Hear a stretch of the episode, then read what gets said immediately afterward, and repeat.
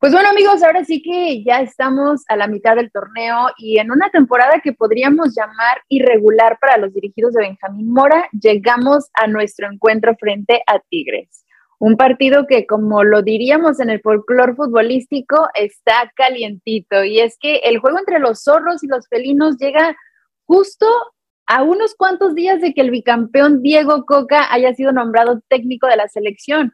Por obvias razones, la noticia, por supuesto, que causó alegría entre la fiel, al mismo tiempo que causó repudio y críticas entre los aficionados universitarios, quienes se sintieron, pues, digámoslo así, traicionados, ¿no? Ahora sí que viene siendo como un ingrediente más a la mesa de una rivalidad que hemos visto crecer en los últimos años. Y pues bueno, es que además de la rivalidad en las gradas entre las dos aficiones que muchos consideran ser las mejores del país. Ahora también tenemos como antecedente y elemento extra aquella histórica semifinal que terminaría llevando al Atlas al bicampeonato. Nosotros tuvimos la oportunidad de estar en el emocionante encuentro de vuelta y recordarlo hasta el día de hoy nos sigue poniendo la piel chinita. Y pues bueno, para ello, eh, para hablar de todo este momento tan especial, nos acompaña Eric Colunga, también conocido como El Pollo. Bienvenido, ¿cómo estás?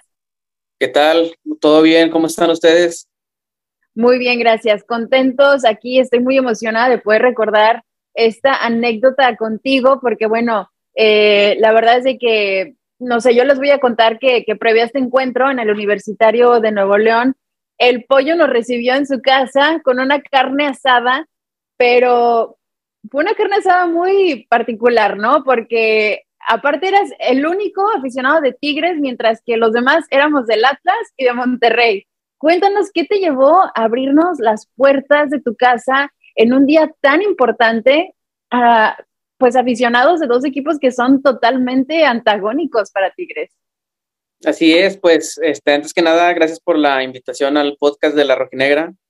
Y este, sí, esa vez, eh, por medio de Luis Palomo, un amigo mío y de ustedes también, este, tenía ya algunos años de conocer a, varios aficionados, aficionados de Atlas que lo acompañaban a él. Eh, se dio la relación porque ellos viajaron a Guadalajara en una ocasión de un juego Atlas contra Rayados y este, eh, gentilmente la raza del Atlas los ayudó ahí a moverse en la ciudad, a ir al estadio, eh, a turistear un rato antes del juego y después de, y pues la fiestecita en la noche, ¿no?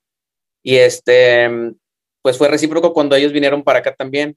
Ellos vinieron y, la raza de aquí de Rayados, este, Piña, Palomo y todos los de aquí, eh, también se ofrecieron a, darles el tour, a ayudarlos a moverse aquí en la ciudad, a recogerlos en el aeropuerto y todo eso. En una ocasión, eh, por coincidencias, había aquí una reunión en casa de, donde vivía antes yo con mis papás en Monterrey y se vinieron todos los del Atlas porque Palomo estaba invitado y Piña también y pues cayeron todos. Este, y ahí fue cuando conocí a, varios de, de, Atlas. Y en esta ocasión de los cuartos de final, pues mi casa está como a 15 minutos del estadio eh, ya habían bajado, viajado los del Atlas para acá, para Monterrey, y me dice Palomo, oye, ¿cómo ves? Este, pues queremos armar una previa, pues aquí se, acostumbra mucho, yo creo que casi en todo México, la previa, y este, estaba pensando si podemos hacerlo en tu casa, porque pues queda bien cerca el estadio, y para no hacer tanto recorrido desde, porque ellos estaban en Guadalupe, este, Guadalupe, Nuevo León. Entonces le dije, va, pues yo también tenía planeado hacer algo antes de irme al estadio y pues se acomodó todo y de repente llegó un Uber ahí con este, un, amigo del Atlas y luego de repente llegaron todos y pues ya cuando llegaron yo ya tenía ahí la, la lumbrita prendida para la carne, los cortes y las cheves bien muertas como debe ser. Pero, fíjate que pues ahorita que estabas mencionando, ¿no? De que fueron a recogernos al, fueron a recogernos al aeropuerto, me acuerdo mucho que nos llevaron a los chilaquiles, unos chilaquiles deliciosos, ¿no? Estaban riquísimos y este, pues sí, nos llevaron a, conocer también un poquito de, allá de Monterrey, pero, pero sí, la verdad es de que para nosotros siempre recordar esa carnita asada contigo es algo que, nos emociona mucho, que nos gusta mucho, eh, volver a recordar, compartirlo con la gente. Lo hemos compartido esta anécdota con, en casi todos los episodios, yo creo que sale un poquito, ¿no? De, esa reunión o de ese momento de, de, de ese, ese encuentro, ¿no? Eh, estábamos justo cuando estábamos preparando, ¿no? Este, pues esta, este episodio contigo, eh, nos regresamos a ver como que las imágenes, ¿no? De, ese momento para asegurarnos, ¿no? De, de volver a revivir el momento, ¿no? Digamos así. Y, y, pues estaba padrísimo, vimos así el asador con la carnita y todo, y pues se nos volvió a hacer agua a la boca porque estuvo deliciosa. Pero a ver, cuéntanos tú, eh, ¿qué es lo que más recuerdas de esa previa? Pues de la previa, la verdad, eh, me sentí afortunado de recibirlos porque pues aquí se vive una pasión muy similar allá con el Atlas. Este, y cuando este Palomo me dijo, pues yo encantado, ¿no? Dije, no, pues claro que sí, pues aquí está la casa, este, tú dime qué, qué compramos, cuántos vamos a hacer, y se armó la carnita. Este, y pues sí, o sea, lo que más me agradó fue la convivencia en ese rato de que todos bien buena onda, los del Atlas, nos acompañó Palomo y Piña, que son rayados, pero pues iban también ahí a convivir un rato. Y este, y el camino al estadio, ¿no? Eh, ya llegando ahí, pues se sentía una vibra así entre nervios, emoción, porque pues sabíamos cómo, cómo venía el marcador y, y estaba, em, pues antes, o sea, todavía no me bajaba del carro y ya estaba así como que temblando de, la, de los nervios o la emoción porque no sabíamos qué iba a pasar. Sí, fue, fue, fue como que una experiencia muy padre y es que te digo, o sea, para nosotros es muy padre recordar todo, todo ese momento porque creo que precisamente de, de, eso debe de tratarse el fútbol, ¿no? Creo que son pretextos perfectos para unir a la gente, porque bien lo mencionabas, ¿no? Y, o sea, ya en la cancha nos podemos dar, ahora sí que deportivamente hablando, hasta con la cubeta, pero mientras estábamos en la carnita asada, estuvimos platicando muy relax, estuvimos compartiendo anécdotas, estábamos echándonos los taquitos juntos, o sea, nos acercábamos contigo, porque además, o sea, sí se podía sentir, ¿no? O sea, tú tenías tu playera de Tigres, nosotros teníamos nuestra playera del Atlas, por ahí tenemos unas imágenes que les vamos a estar compartiendo, y, y se podía sentir como que toda esta energía, toda esta vibra, toda esta emoción del encuentro, pero al mismo tiempo era muy bonito poder ver ahí cómo estábamos unidos, ¿no? En ese momento. Y, y, bueno, la verdad, yo sí te voy a decir, si hay una cancha en el mundo que me ha hecho sentir que definitivamente no soy bienvenida, es precisamente en el volcán. Eh, nosotros llegamos y, recuerdo que, o sea, independientemente de que teníamos nuestro boleto, nosotros teníamos un asiento comprado, pero la afición de Tigres se aseguró de, no, no tienes un lugar, ¿no? O sea, nosotros vimos todo el encuentro, todo el partido, lo vimos en el pasillo. O sea, todo el tiempo lo vimos en el pasillo, parados constantemente, digamos, o sea, obviamente la emoción te hace que te quieras recargar para enfrente y todo el tiempo los de seguridad nos quitaban, nos hacían para atrás. Entonces era muy difícil como que disfrutar el partido desde acá, entre los nervios y todo. Nosotros estamos en nuestra zona, tú estabas en, la en, tu zona, pero cuéntanos entonces ahora cómo es que vives el comienzo de este partido sabiendo que venían perdiendo 3-0.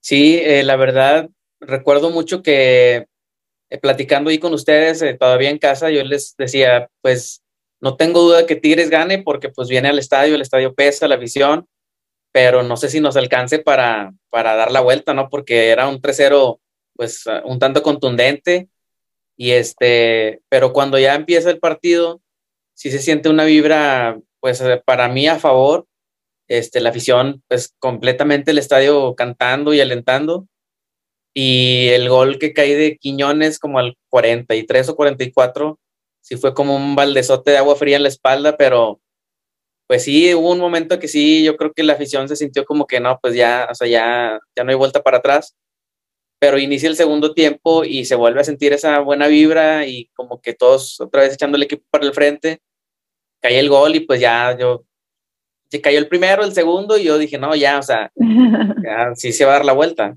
pero pues sí, sí era una sensación de, emociones, pues sí, muy fuertes. Yo creo que es la primera vez que me toca un partido así con, tanta emoción de, del nervio y luego cae el gol y pues este medio te da para abajo y luego empieza y el segundo y cae el de Tigres y otra vez, ¿verdad? Pero sí estuvo muy, muy, muy bueno el partido. Este, la afición, pues yo creo que cada juego es así, pero en esas instancias de finales, pues es el estadio completo, ¿verdad? El, que está volcado a apoyar al equipo.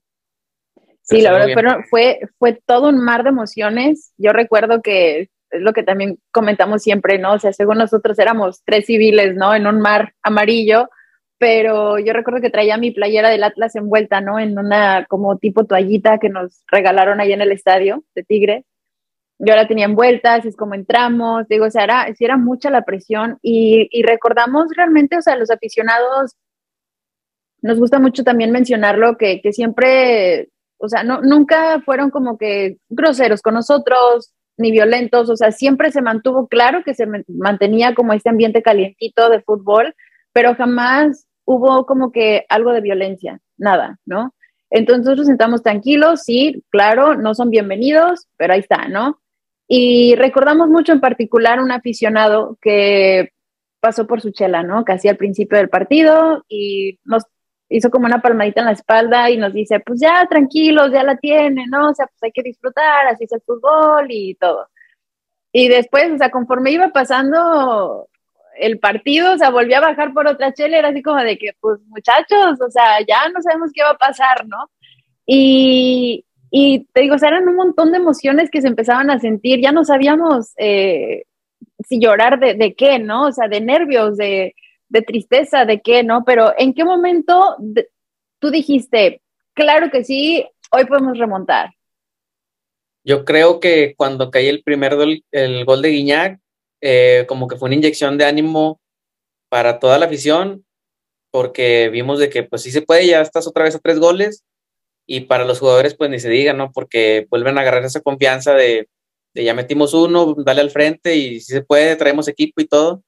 Yo creo que en el segundo, en el primero sí como que es una inyección de ánimo y en el segundo sí dije, no, ya, o sea, el Atlas también le, pues, le dio un poco para abajo y se echaron un poquito atrás y Tigres adelante y pues cayeron los goles, ¿no?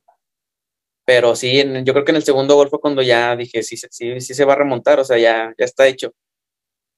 Yo recuerdo que justo en ese segundo gol de Tigres pude sentir cómo el estadio se, venía abajo, ¿no? O sea, todos los momentos vividos en el campeonato anterior, todos los sacrificios, los esfuerzos hechos durante ese viaje pasaron ahora sí que frente a nuestros ojos en ese momento. Eh, ¿Cuál es el, el, recuerdo, ahora sí que el más latente que tienes de esa noche?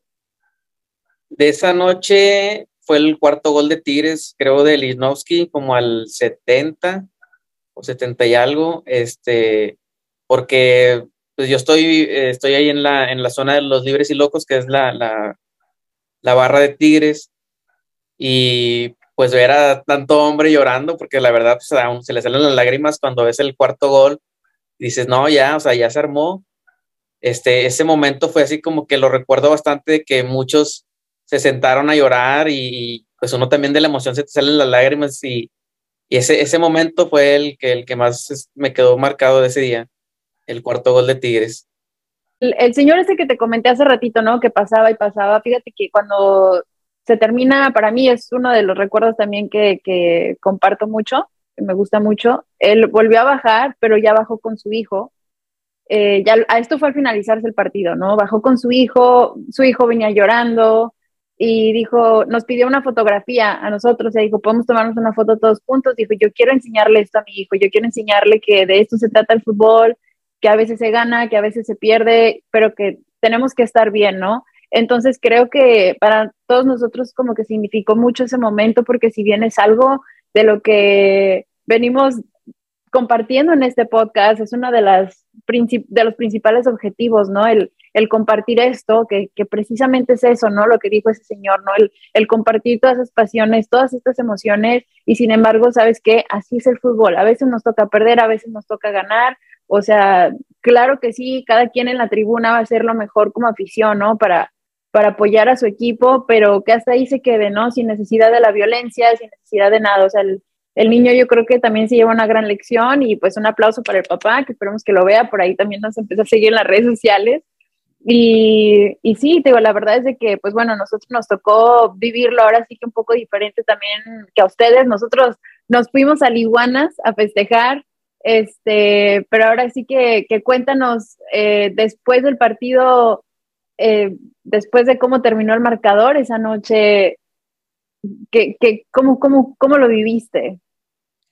Pues la verdad, eh, sales, la verdad no, no, pues un tanto molesto por el, el error que tuvo el DT, que en ese momento era Miguel Herrera, porque pues se me hizo raro que no lo, lo despidieran en ese instante de que hizo alineación indebida con los extranjeros. Imagínate que Tigres si hubiera ganado 4-1 el partido y hubiera pasado y luego por alineación indebida hubieras quedado fuera de todas formas.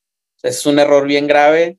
Eh, sales eh, hasta cierto punto, yo creo que satisfecho del fútbol que dieron, del esfuerzo que hicieron todos los jugadores, pero sí te queda espinita de que y qué hubiera pasado si el marcador te hubiera favorecido, hubieras ganado el boleto, pero por la alineación indebida hubieras quedado fuera de todas formas. Porque al final de cuentas se anularon los goles de Guiñac, ya es que esa noche marcó tres, no contaron y todo eso, entonces sí te queda esa espinita de por qué, bueno, al menos para mí sí era algo como que pues independientemente de que si hubieras pasado o no por el error de la, del cuerpo técnico, yo pienso que sí debieron haberlos este, sacado en ese momento. Más que el marcador, más que cómo se dio el partido, o sea, tu coraje fue más ese error, ¿no? Así es.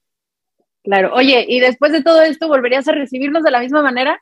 Sí, claro, sí, ahí les, eh, les mandé mensaje eh, a ti, a creo que a Carlos, a varios, les dije, oye, cuando quieran, aquí está la casa y bueno, ya, bueno, vivo eh, aquí mismo en la misma calle, pero ya otra, otra casa, pero estoy aquí mismo, cerca del estadio y el día que gusten volvemos a hacer una previa con su carnita, con su bebida carnita y chéves.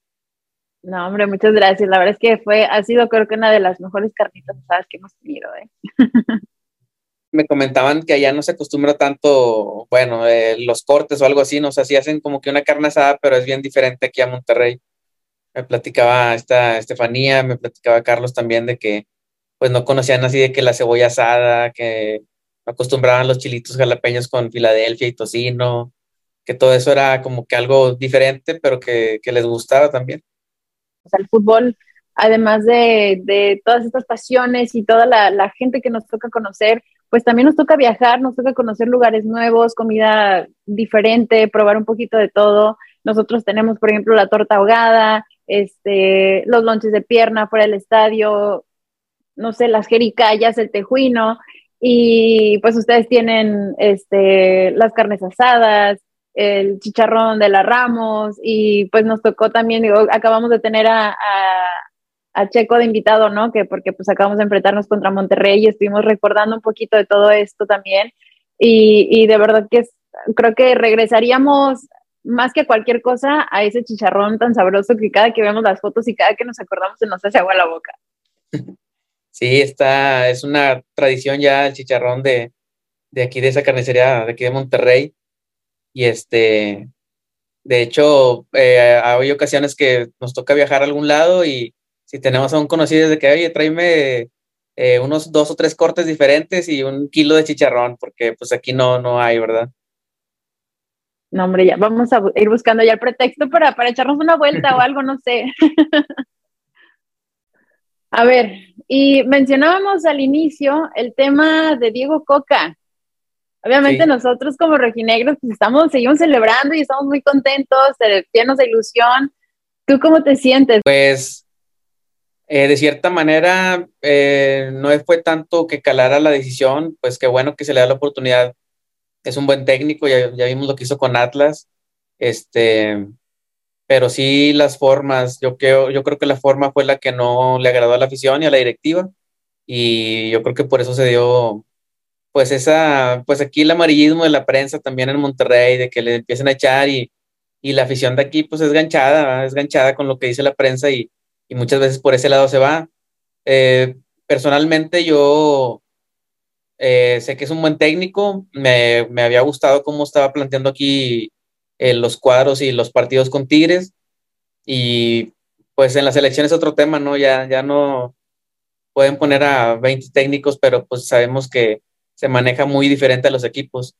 Pero sí quedó la espinita de la ilusión que, que dejó del buen fútbol que se estaba viendo, de todo cómo se estaba acoplando DT y jugadores.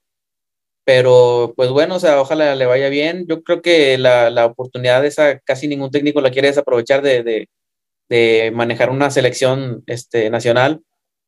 Y, y, pues bien, o sea, yo personalmente no, no me molesté ni nada más que nada sí fue como que la forma en, que llegó y ya se iba. Pienso yo que pudo haber dicho en la federación, pues déjame terminar el torneo y no, no digas nada o no sé. Pero pues sí, se rumoró ahí que, que la postura de él era eh, que le diera permiso a la federación, o sea, que ya ha firmado con la selección, le dieran permiso de terminar el torneo y, fue la forma la que no le gustó a la directiva de Tigres y, por eso se dio esa, esa decisión. Bueno, eso, eso es lo que se dice, ¿verdad? Pues realmente no sabemos cómo, cómo fue. Claro, y ahora separando estas emociones, ¿no? De, pues como aficionado de Tigres, ¿cómo te vas a sentir apoyando ahora a la selección? Con pues él ahora como técnico. Eh, la verdad que aquí en Monterrey no se acostumbra tanto seguir a la selección. Bueno, al menos así lo veo yo. Pero cuando es el mundial, pues sí, tienes que, tienes que echarle ahí, este, porras a la selección o algo así. Pero en partidos amistosos yo pienso que por eso mismo prefieren llevárselos a, Estados Unidos porque aquí si no es el Azteca, yo no creo que haya otra plaza en la que sí como que llenen un estadio a menos de que traigan a un buen rival en un partido amistoso. Pero si no es así, yo creo que aquí en Monterrey no, no, no se le da tanto seguimiento a la selección, a menos que sea ya una eliminatoria eh, o un mundial. Pero pues... Pues bueno, ahora sí que, que ahora que se viene el mundial, en Monterrey van a tener uno de los estadios mundialistas, así es que ahora sí que les va a tocar tener que vivirlo un poquito más intensamente. Así es, sí, este, y no desaprovechar la oportunidad de, de ir a ver un par de partidos, este, pero pues bueno, o sea, siempre apoyando, a fin de cuentas somos mexicanos y, y pues el deseo de, todos los mexicanos yo creo que es que México sea campeón del mundo alguna vez, pero pues ojalá sea pronto, porque no se ve muy, muy claro todavía, pero ojalá sea muy pronto. Pues mira, nosotros como rojinegros escuchamos mucho esta frase que nos encanta, ¿no? Que, que dice, porque de verdad no quería, no quería morirme sin ver campeón al Atlas esto viene después de que Diego Coca nos da pues el campeonato, ya tenemos a Diego Coca en la selección, así es que esperemos escucharlo ahora porque de verdad no quería morirme sin ver a México campeón. Este, y pues bueno, ahora sí que antes de cerrar, aquí en la Rojinegra Podcast tenemos una dinámica y ahí te va. Si la tienes al marcador del encuentro, obtienes tres puntos. Si la tienes a quién va a anotar los goles, vas a tener un punto extra. Entonces, al finalizar la temporada regular, vamos a rifar un regalo sorpresa por parte del equipo de la Rojinegra Podcast entre los invitados que hayan tenido el puntaje más alto, ¿no? Así es que dinos cuál es tu pronóstico para este encuentro. Mi pronóstico, eh, yo creo que gana Tigres 2 a 1. Ok, goles. ¿Quién nos anota? goles de Ibáñez y Córdoba. ¿Y del Atlas? Y del Atlas, yo pienso que Furch. Furch, ahí está. Dirección, ¿lo anotamos? Ya lo anotó dirección. Muy bien, ahí está. Este, y pues bueno, apoyo alguna red social en la que te puedan seguir nuestros amigos. Pues las más utilizadas, Instagram, Eric Pollo Colunga, en Facebook igual, Eric Pollo Colunga, y en Twitter, Eric-Colunga. Ahí está. También vamos a, a, poner por aquí tus tus ligas para que te siga la gente más fácil. Y pues de verdad que muchas gracias por tu tiempo, por esta entrevista. Eh, nos encanta recordar estos momentos y esperemos que pues en algún momento tengamos la oportunidad de poder recibirte de la misma manera en la que tú lo hiciste con nosotros. Este, pues bueno, chicos, yo soy Libet Rubalcaba, la rojinegra. No olviden también seguirme a mí en mis redes sociales como arroba guion bajo, Libet guion bajo.